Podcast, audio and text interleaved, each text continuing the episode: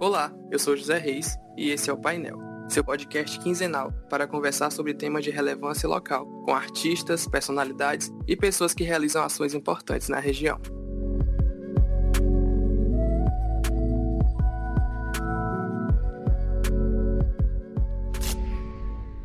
Uma coisa importante de se dizer é que mais do que perder tempo observando o que é que os caras estão fazendo, as mulheres precisam dedicar seus tempos a reconhecer quem são e o que querem fazer e entender como trilhar esse caminho. Então, assim, é, na prática, no dia a dia, Agora não, porque a gente não tá tendo um evento, não tá tendo um show. Mas é verdade que se é os caras que produzem mais eventos, eles vão estar majoritariamente na line dos eventos. Então, o que, é que a gente vai fazer? Vamos começar a produzir eventos de mulheres. É para excluir os caras? Não. Se eles quiserem colar, eles vão colar. E a gente tem aliados. Mas a gente constrói o nosso espaço e tá tudo bem sabe? Não é pagando com a mesma moeda. É construindo o nosso espaço, pô. Se a gente não tem espaço para tocar, eu vou ficar pedindo para eles me chamarem? Não, eu vou fazer o meu.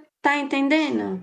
Se eu tenho dificuldade de lidar com beatmaker, homem, Vou procurar uma beatmaker mulher. Eu tenho dificuldade de lidar com um produtor, um manager que é homem, vou procurar uma mulher. Não significa que isso sempre vai acontecer, mas eu acho que a gente tem que sair desse lugar de que fica o tempo todo nessa disputa de homem e mulher, sabe? Porque o mercado ele é mais perverso do que isso. Então, se você está fazendo rap só para fazer o um movimento, e aí sim, muitas vezes vai precisar realmente bater na tecla da questão do gênero. Mas, por exemplo, eu fiz uma música com Emer, do Cabeça Ativa MCs. Deixa eu ver, 2018. Chama As Bravas. A gente fez a música falando sobre a gente quer o nosso dinheiro, branco pague meu cachê. Os caras não entram na letra. Isso foi 2018. Quando eu fiz Ratanata com a Aika, eu até falo, né? Dou uma indireta, né? Falo, né? Uma indireta e uma direta, né? Eu falo, nos racistas nós taca fogo e nos machistas.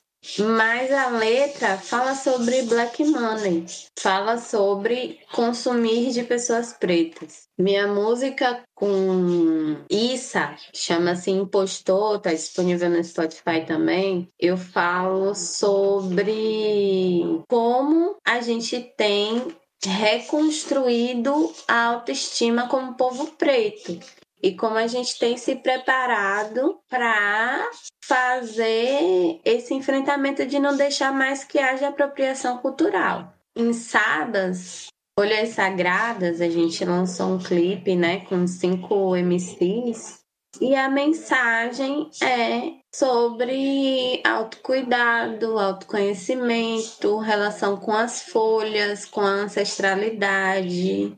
Agora é verdade que as meninas começam a fazer rap e vão falar sobre gênero, porque é o primeiro embate. Mas aí você precisa saber onde você quer chegar. O que, que você quer? Você quer ser um artista? Você quer ter sua música no mundo? Ou você quer protestar através do rap?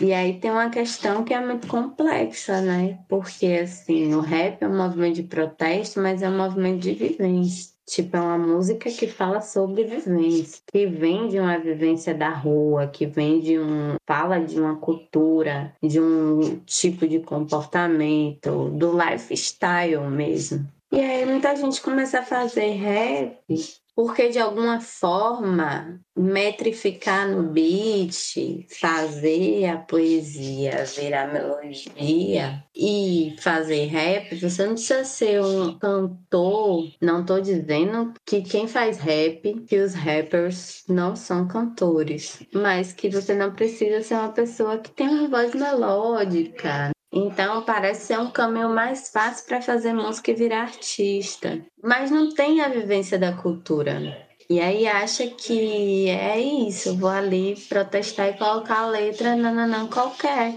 Só que, porra, a gente é povo preto, velho. É uma cultura do povo preto. Quem não é preto e entra nessa, pode fazer qualquer merda mesmo e tudo bem.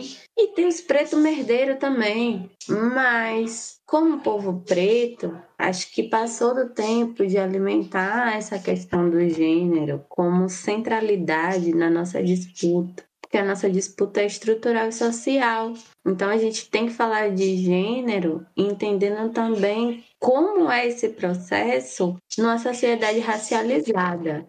Se não, fica querendo fazer escracho, fica querendo deixar o irmão desempregado, fudido. E aí também tem outra coisa. Fica ali perdendo tempo com o movimento de massacrar uma pessoa, sendo que o machismo é uma estrutura. E aí nesse movimento você também se machuca como militante, quando eu era feminista fazia parte do movimento feminista, eu cansei de viver experiências assim de ficar ali, ah, porque não sei quem fez isso, então vamos lá porque a gente precisa educar aquele homem. E aí, nananã, não falo mais com ele porque ele é um escroto. Sendo que a sociedade. Imagine aí, velho. A gente viveu mais de 300 anos de experiência racista no Brasil. De experiência racista não, de escravização, que o racismo ainda existe. Como é que a gente vai querer, em menos de 200 anos, reverter essa situação? Aí você pega as questões de gênero, que nascem independente da questão racial, mas que se aperfeiçoa nessa intersecção entre gênero e raça. Aí você quer mudar o cara de um dia para o outro, sendo que tem toda uma estrutura que ensinou a ele como ser o macho, não é de um dia para o outro e não é minha tarefa. Então hoje a minha perspectiva, minha caminhada é muito mais de fortalecimento das mulheres. Tipo, os homens, se quiser, vem com a gente. Se não quiser, fica aí também. Tá tudo bem. E aí, assim, eu vejo que as mulheres que têm essa visão estão ocupando seus espaços. O machismo ainda é um percalço, ainda é uma pedra no caminho, porque é parte da estrutura.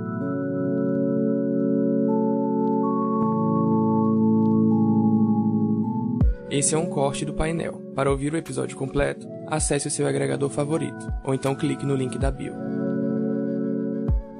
E esse foi o painel, uma criação da Rádio ESC, com a apresentação de José Reis, produção e direção, Ana Clara Sandes e Fabrício Gomes, edição, Ana Clara Sandes e Fabrício Gomes, coordenação, Karen Ramos e Priscila Schecker.